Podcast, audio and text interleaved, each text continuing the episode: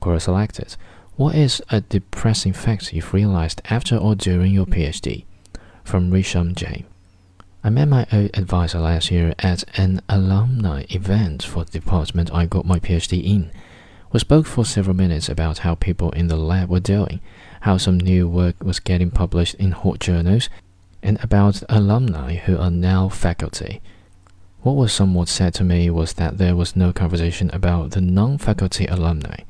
Really says something about the strong bias for staying at academia faculty will often have.